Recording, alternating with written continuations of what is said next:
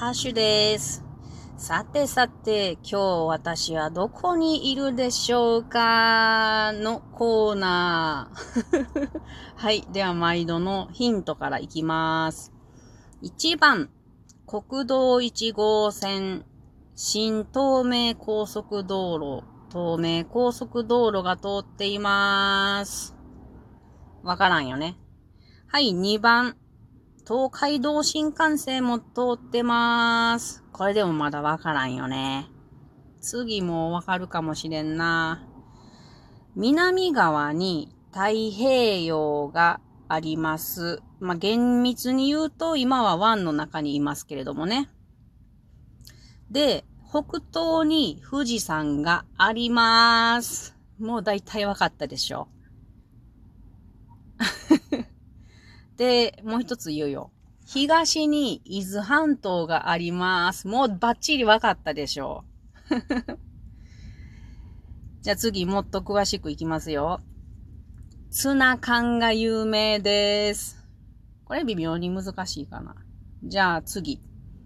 松原が有名です。もう分かったでしょう。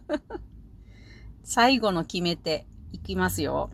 サッカーチームのエスパルスのホームタウンです。もう、分かった人、どうぞお答えください。おめでとうございます。って当たってるかわからんけれど。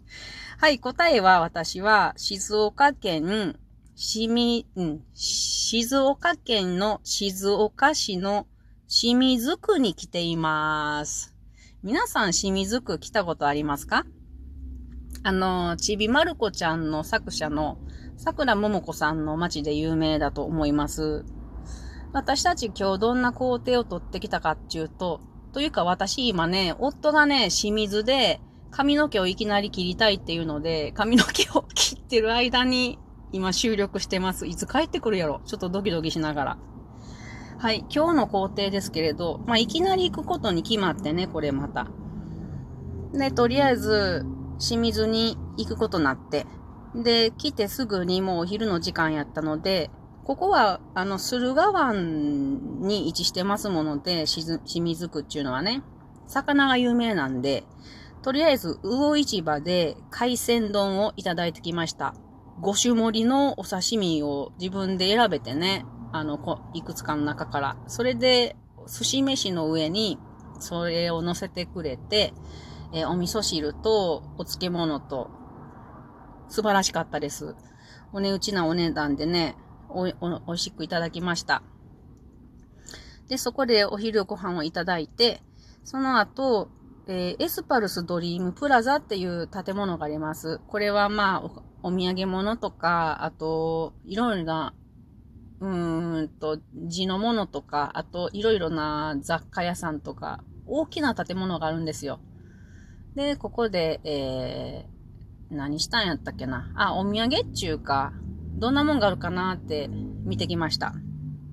で、そうしたところ、あの、ツナ缶がここら辺有名っていうことが分かりまして、で、あの、そのね、中、いくつかある会社の中でも、うんとね、なんちゅう会社やったかな。あ、モンマルシェっていうところが、あの、ちょっと気になったし、近くにあったのでね、モンマルシェっていうツナ缶で有名な会社に行ってきました。ちょちょっとしたお店があってね。で、あのー、美味しそうなツナ缶を買ってきました。このね、あのー、清水っていうのはツナ缶有名なんですね。皆さんご存知でしたか？でも考えてみると、あの、羽衣フーズってね、あれ、羽衣、羽衣って言いますけれど、この羽衣っていうのは、私たち今日、えっ、と、美穂の松原に行ってきましたけれども、あの、羽衣伝説があるんですよね。で、この羽衣から取った名前なんですよね。あ、そうか、そうかって、あの、納得しました。それぐらいいろいろなツナ缶のお店がありましたよ。あんで、えっ、ー、と、その美穂の松原も行ってきたんですけれども、ここ実は7年前ぐらいかな、あの、泊ま、一泊二日で来たことがあったんですね。で、まあ、久しぶりに行った感じなんですけれども、整備されて綺麗になってましたね。前と比べると。やっぱりあの、世界遺産、遺産やったっけ？中にあれの制定、制定されたので 綺麗になってましたね。だけど今日は、あのー、海がね、三保の松原の海がやっぱり先日から続いてる豪雨の影響で、山々から、あのー、木が流されてね、たくさん、あの、砂、海岸にね、流木がいっぱい来てました。うん、あれ片付けるの大変やな。でも、三保の松原で私が一番気になったのはね、とにかく松林なんですね、ずーっと。で、ずーっとずーっと松林イコールこの時期、あの、雨が降った後っていうのは、いろんなキノコがめちゃくちゃ出てるんですよ。めっちゃ気になった。だけどね、その松林の、うん、なんちゅうんかな、木道みたいな、なんが中心に作ってあるとこがあって、そこは名前が神の道っていう名前なんですね。で、そのキノコが一番あったのは、神、神の道の下なの。絶対取れないでしょ、そんなところ。まあ、取らんけどね、そんな観光地で。いや、美味しそうやったなおそらく、ぬめり井口っぽいのがあったんやけど、松に入るんやったかなちょっとわからん。あんなとこまったけって生えるかな生えやん、生えるんかなどうやろうね。どんな話しとんねん。えっ、ー、と、皆さん、三保の松原は行かれたことあるかな？羽衣伝説って知ってますか？なんか、えっ、ー、と、うーん、天からね、あの、天女っていうのかな？天女さんが、は、羽衣？あの、羽衣を脱いでお風呂入ってたら、お風呂っていうか池やったかな？じゃあ、あの、村人が見つけてその羽衣を綺麗やと思って、自分のものにしたんやけど、天女さんが返してって言ってもダメだとか言って、これを着て踊ってくれたら返してあるよとか言うて、ほんで、天女さんを踊って、ほんで返して天に帰ってったっていう話なんやけれど、その、えっ、ー、と、それをかけてあった松っていうのが今でもありました。で、次の世代のものも、えー、ありましたね。一度、あの、ここら辺来たら、えー、松原、訪れて、訪れてみるといいかなと思います。キノコも見てみてください。で、ここら辺ね、あのー、なんちゅうんかな。静岡県っていうのは南側に太平洋がありますよね。で、えー、まあ、清水で言ったら北東に富士山があるわけです。この静岡県のこの遠州灘とか駿河湾っていうのは、えっと、海、海底が一番深いところがだいたい2500メートル。めちゃくちゃ深いんですよ。で、急に深いんです。そしてそこから陸に上がっていくにつれて高くなってて、それで富士山に行くと標高が3700メートルぐらいです。